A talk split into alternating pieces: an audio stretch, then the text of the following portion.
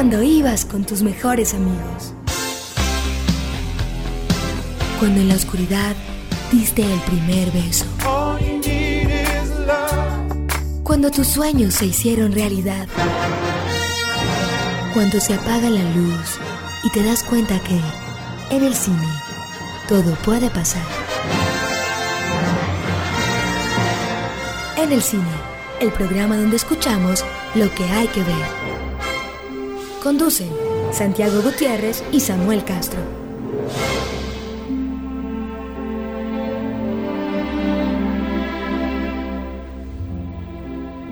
Bienvenidos de nuevo a En el Cine, el podcast en los que ustedes escuchan lo que hay que ver, el podcast que comienza su temporada, su segunda temporada, eh, después de mucho tiempo, de mucho esfuerzo. Recuerden, nosotros no vivimos de esto, es culpa de ustedes que no hayamos empezado, porque si viviéramos de esto, pues estaríamos haciendo este podcast desde hace mucho tiempo.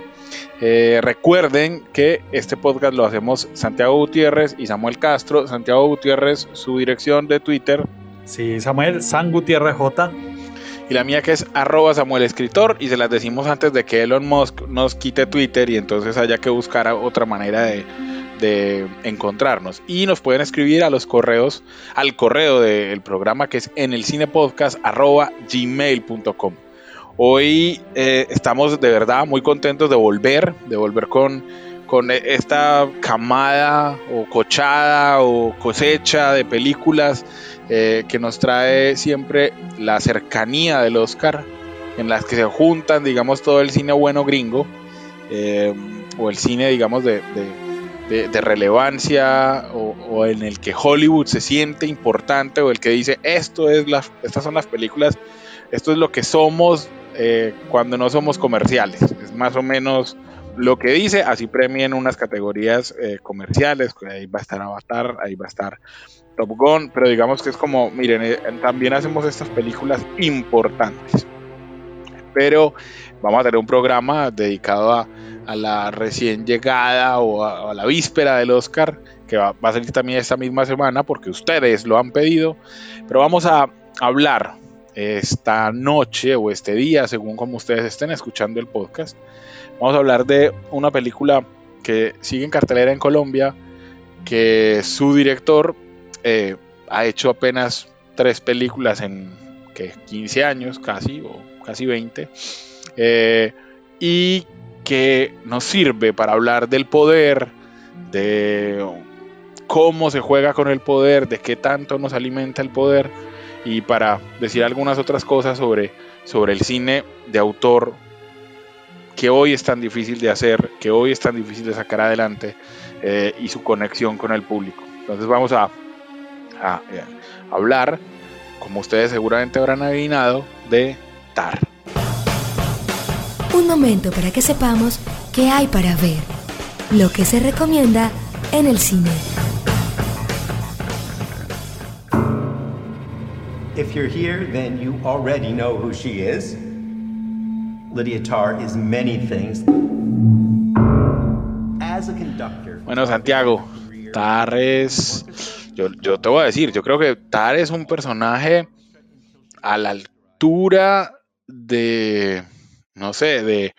de, mm, se me ocurre que de Gordon Gecko, el personaje que hacía Michael Douglas en Wall Street. O sea, eh, eh, el que decía. Eh, la, avaricia, la ambición es buena. Greed is good. Yo creo que, que Lidia Tar, dentro de algunos años, va a ser como un personaje que, va, a aparecer en ensayos para hablar del poder.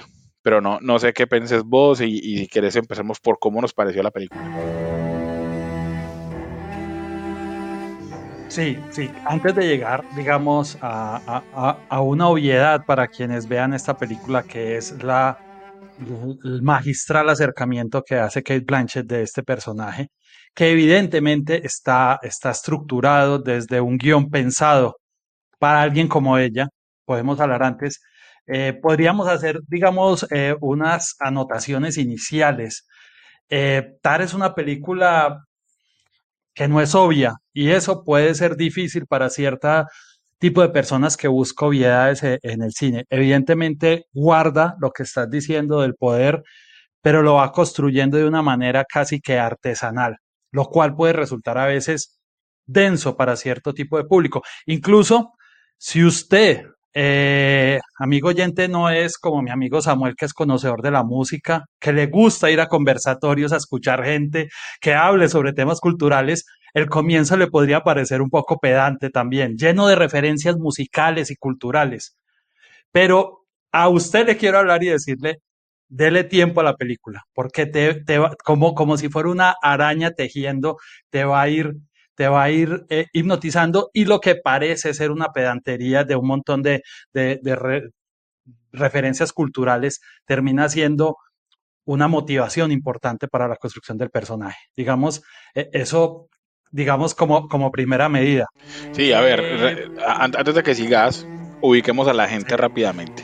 Lidia Tarr es eh, la directora de la Sinfónica de Berlín. Es decir, ese es el personaje y ahí está el personaje en ese momento de su vida. Lo que podríamos decir que, que está en el pináculo de su carrera. Es decir, más allá de, más allá de eso no existe. Eh, uno podrá decir pues que es la Sinfónica de Nueva York, otra gente podrá decir que, que no sé, que la Sinfónica de Los Ángeles, pero la Sinfónica de Berlín es la, la orquesta en la que dirigió Herbert von Karajan, que será mencionado como muchos otros, y que, y que fue dirigida por los más grandes y que, digamos, es la, la orquesta eh, con la que las grabaciones de Deutsche Grammophon, que es el sello, el- la DG que mencionan tanto en la película, eh, hace sus, sus grabaciones más importantes. Entonces ella ya está, Lidia Tar, no es que, no es que nos cuenten cómo va a llegar al, arriba, no, no, no, ella ya está arriba. Eh, Lidia Tar es Kate Blanchett, nos la presentan de, mu- de muchas maneras y eso me gustaría un poco hablarlo, Santiago, porque de lo que decías de las novedades, estamos acostumbrándonos, o, o digamos que eso es como el promedio, a, una, a unas películas con la trama un poquito masticada. O sea, es como que ya sabemos mucho los caminos. Si nos presentaran la historia de un, de un astronauta, sabríamos más o menos cómo va, eh, que hay un jefe, nos muestra a la esposa, no sé qué. Pero acá, la manera en que nos presentan al personaje, como vos decís, no es obvia. Eh, nos, nos ponen a llegar al, interior del personaje a través de capas, porque todos sabemos que la gente miente un poco y, se, y muestra su mejor faceta en las entrevistas. Entonces cuando nos la presentan no en la vida, sino en las entrevistas, en una entrevista que nos presentan además con un periodista real del New Yorker, eh, ya es ya hay, ya nos pone como espectador en esta, esta persona está mostrándonos lo mejor de sí, está haciéndose muy la inteligente y no sé qué, ya ahí nos ponen en eso. Pero el asunto es que todo lo que dice, o mucho de lo que dice, nos cae bien. Es decir, es inteligente, es brillante lo que dice. Entonces, a- ahí te empiezan a, a- a generar esa contradicción porque vos estás de parte de ella. Y luego ese personaje nos, y ya vamos a hablar más, pero para, para resumir la sinopsis, veremos su caída. Veremos cómo cae, pero su caída tampoco es obvia. Tam- tampoco es porque además Todd Field decide, mejor dicho, si esto fuera una biografía de Harvey Weinstein, es como si alguien decidiera no mostrar a Harvey Weinstein violando a alguien, sino siendo el poderoso po- productor que fue. Entonces deja pistas de que tiene sus, sus vainas, pero nunca nos lo muestra, no nos lo muestra como un criminal. Y lo mismo pasa con Lidia Tar, no nos la muestran para que la odiemos. Y eso es muy inteligente. Do you ever find yourself overwhelmed by emotion? Yes. Yes. Es lo más brillante de la película, Samuel, enamorarte del monstruo que al final te infiere total, porque hablan de un abuso, pero nunca se ve ella como abusa, y es una persona eh, que tiene una relación con los niños, que es, que es carismática, tiene humor, eh, incluso hasta en las situaciones. Entonces, eso me parece lo más brillante de la construcción del personaje, que, hace el guion. Eh, al final termina siendo la película en esas complejidades una película muy simple y, muy y más universal de lo que se cree, a pesar de que se mueve en este, en este aparentemente mundo elevado de la música clásica, de, de las orquestas y los directores, termina siendo una película que podría haber estado en cualquier otro, otro entorno realmente, en el cual se presentan estas relaciones de, de poder y de abuso. Y bueno, y utiliza una narración mm, visual sosegada, tranquila, una paleta de colores que creo que también ayuda mucho en la construcción fría un poco del personaje. Creo que, la, fotografía apoya eh, en esos colores azules, esa, esa muestra de la arquitectura casi perfecta de las ciudades. Y obviamente la música se vuelve también en un vehículo paralelo durante toda, toda la historia. Por ejemplo, eh, en algún momento, cuando están contando un poco su biografía, como en un video o una cosa así, entonces alguien dice, eh, Lidia Tar ha encargado obras a compositoras como, y entonces una de las compositoras a las que le ha encargado es Hildur Gonadotur, la compositora de la, de la banda sonora de la película.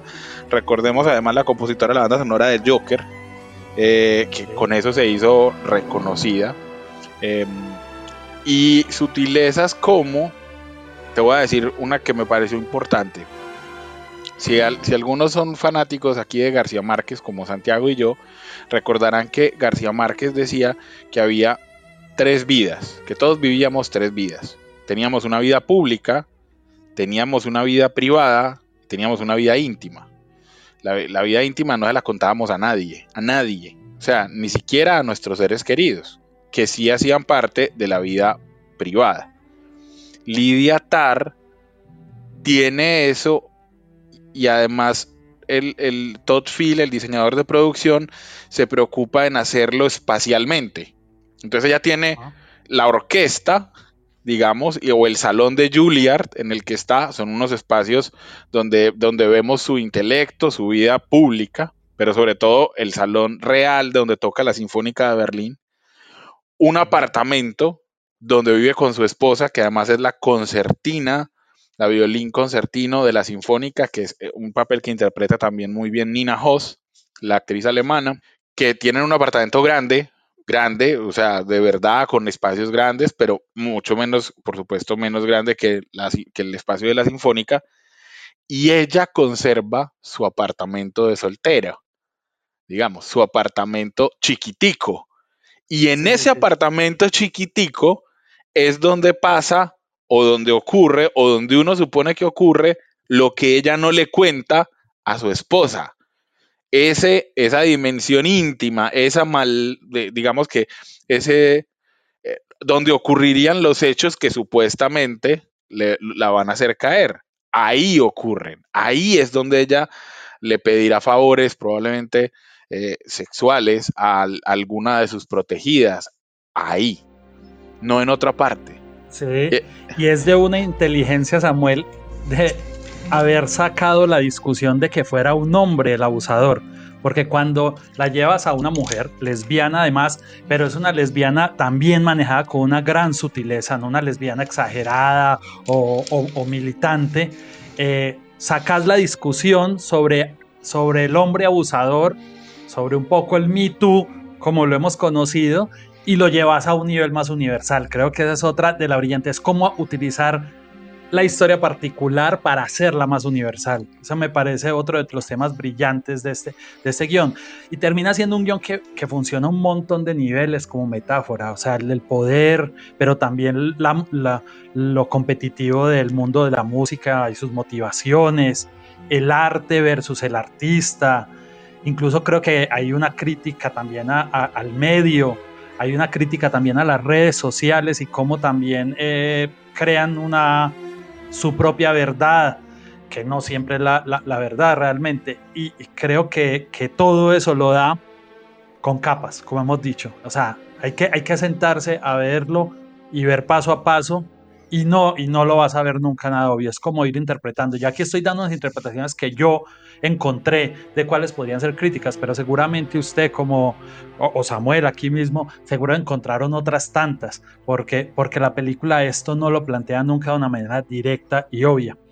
Y Samuel, yo creo que hay que aterrizar en lo más brillante de la película, sin duda, que es Kate Blanchett, que hace un papelazo. No, no, no, no, no, por Dios.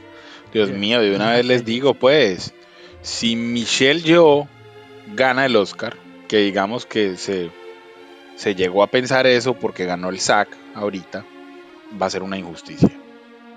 O sea, Michelle Yeoh tiene una carrera muy respetable, su papel en todo, en todas partes al mismo tiempo es importante pero lo que hace Kate Blanchett, el, el espectro emocional que le pone a su personaje, las sutilezas de los gestos con las que transmite cosas. Es que una de las cosas que vuelvo, vos, vos, lo dijiste, Santiago, es que el guion, pero tampoco la actuación, o, también la actuación, nunca es obvio. Nunca. O sea, nunca, nunca se va por el camino fácil, porque el camino fácil sería eh, tener respuestas claras en lo del Me Too. Es decir, es muy fácil para vos o para mí, guionistas, hacer un guion que esté acorde con el Me Too. O sea, que, ay, todos sabemos las respuestas, claro, eh, es una maldita, no sé qué. Pero, pero aquí, en, en, eh, en esa escena que mencionamos ahorita, ella en Juilliard castiga con inteligencia a un tipo que dice que se niega a tocar a Bach, a un muchacho que se niega, que niega a tocar a Bach porque Bach es misógino. Y la respuesta de, Lidia Tar es brillante. Además, es brillante como argumento. O sea, en una discusión uno podría sacar esa escena y decirle, vea, es que no entiendo, usted quiere que lo juzguen por... ¿Cómo quiere que lo juzguen? Si quiere que lo juzguen como artista, entonces tiene que juzgar a todos los artistas como artista porque a usted se le devuelve. A mí me pareció eso brillante, o sea, me pareció un argumento que yo, que yo le devolvería a cualquiera. A, aquel que dice Picasso era machista, entonces listo, entonces venga hermano, a usted lo vamos a juzgar como escritor, como crítico, pero no le vamos a juzgar, pero, pero si quiere lo juzgamos así como usted está juzgando a Picasso. Eh, los gestos, todo lo que no se dice. Eh, en, eh, Lidia Tar tiene se cuenta que tuvo una experiencia con unos indios peruanos, con unos indígenas peruanos, pero no en una película gringa normal alguien habría sacado un diálogo sobre eso y nos habrían contado lo que ella hizo. Y, aquí no, aquí vemos una foto en una pared con un indígena detrás y nadie más nos dice nada. nos toca a nosotros imaginarnos qué carajos aprendió ella allá. Hay una construcción previa de personaje que sin duda yo diría que Todd Field la tiene eh, eh, en el guion y que Kate Blanchett la, la, llevó a cabo del plan de, o sea, hay una información previa que hay que se ve en la actuación, pero que no la tenemos que saber. Y eso también me parece una cosa, al espectador no hay que decirle todo, a veces hay que dejarlo, hay que retarlo un poco. Creo que, que esas son las cosas. Hay que decir que Todd Field escribió este papel para Kate Blanchett y yo viendo decía, sí, Solo se me ocurría otra actriz como un Tilda Swinton para un personaje tan frío y como me parece que estaba súper elaborado, incluso la belleza, físicamente la corporalidad de, de, de Kate Blanchett estaba muy acorde con el guion. Entonces me Sí, porque yo creo que yo, yo creo que una actriz como Charlize Theron, por ejemplo, sería capaz de hacer el papel, pero la belleza de Charlize Theron es demasiado grande, es demasiado potente eh, y, sería muy difícil sacársela, mientras que Kate Blanchett logra una aproximación a esa belleza que vos, te sentís completamente atraído, pero decís, sobre todo estás atraído por la personalidad, que sería más difícil de, de, decir eso si ese papel lo hace Charlize Theron.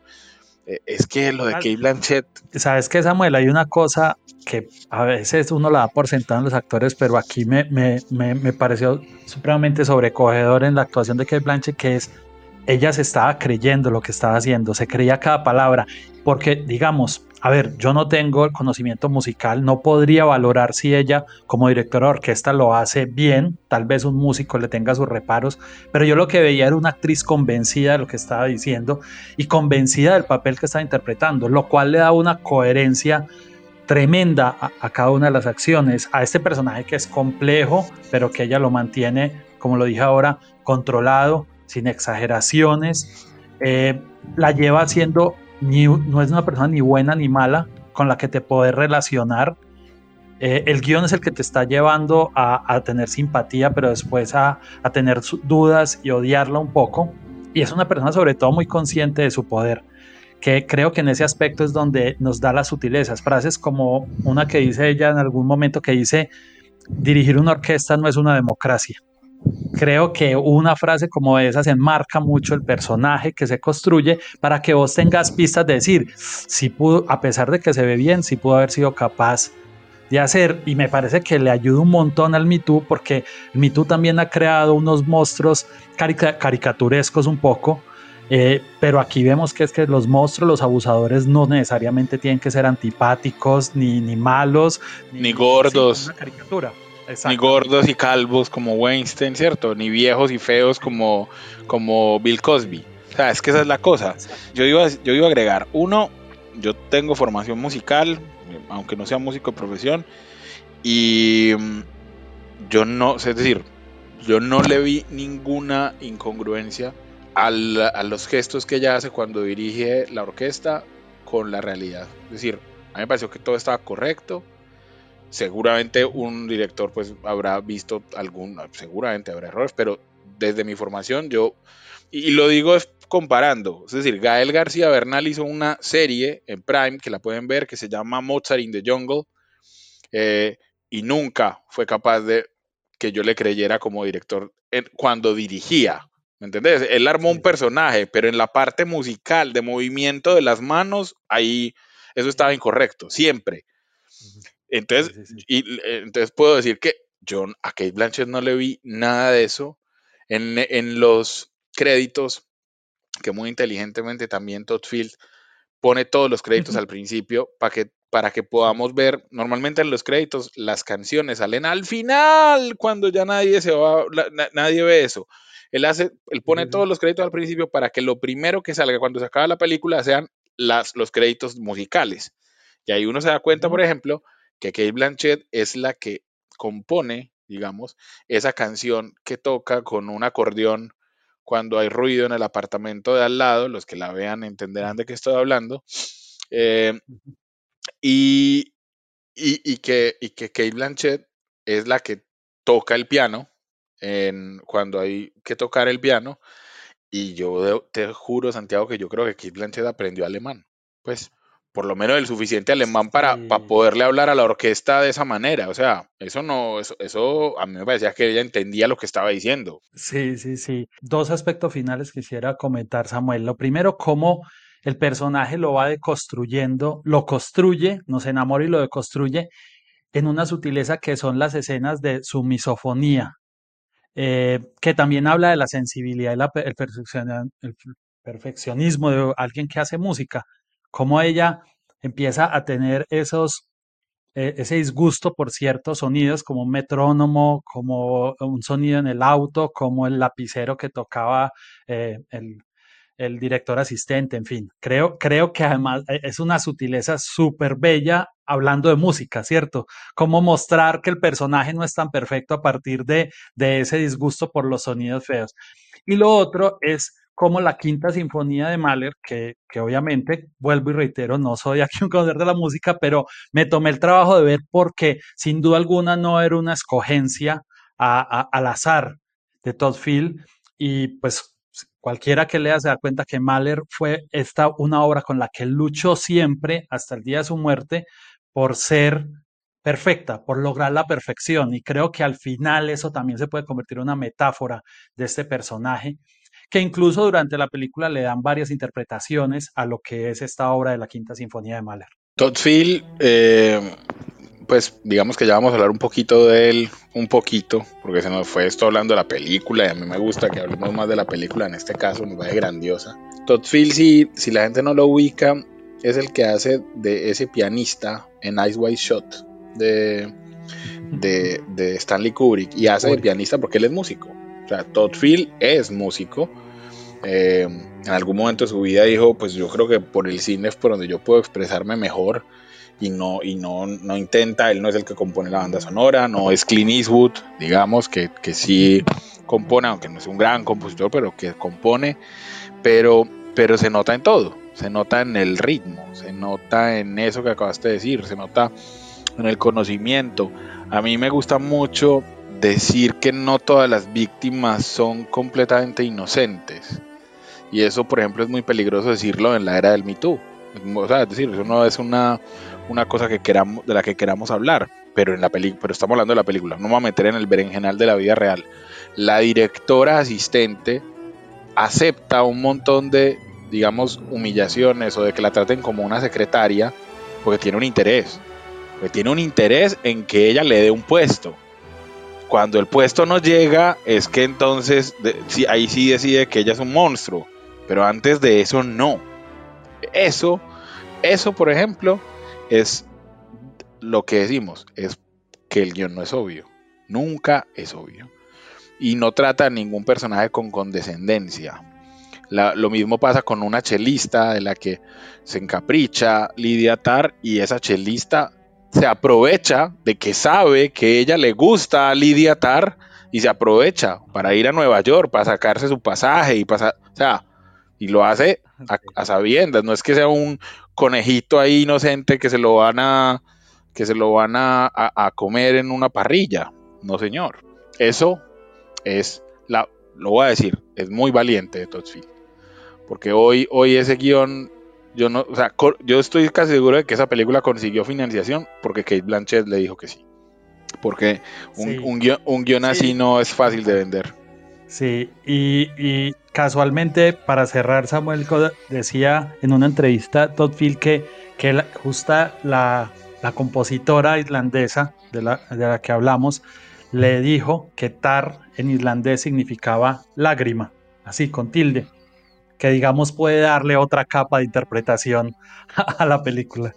Es un, es un peliculón, es un peliculón y yo, yo sí se la he recomendado a todo el mundo con la misma advertencia. Vaya, pero esto no es una esto no es Marvel, esto ni siquiera es una película comercial de Prime Video ni de Netflix, digamos de las promedio. Vaya a sabiendas de eso, pero uy, pero es de esas películas que se le va a quedar en la memoria, que usted va a hablar de ella, que tiene para hablar de ella con quien la haya visto, pero horas, horas, porque está llena de detalles. Vos mencionaste lo del lapicero y me acordé de, ese gesto que es fantástico, de ella robándole el lapicero y la escena sigue y, y es en un plano, es decir, no intentan ser obvios de poner el primer plano, ver que solo se... No, nada, eso pasa y pasó y solamente quien tiene claro esa vaina entiende por qué lo hizo. Yo vamos a dejar aquí, vamos a hablar un poco, un poco de Todd Field y su obra previa, pero realmente, como ven, nos quisimos dedicar fue a atar y vamos a terminar siguiendo hablando de Tar. You dance the mask, you must composer. And yes, your identity. You must, in fact, stand in front of the public and God and obliterate yourself.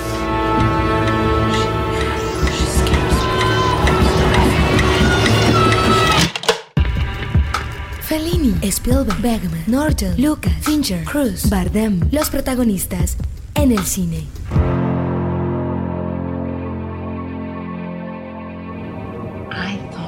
Something really beautiful. Something for my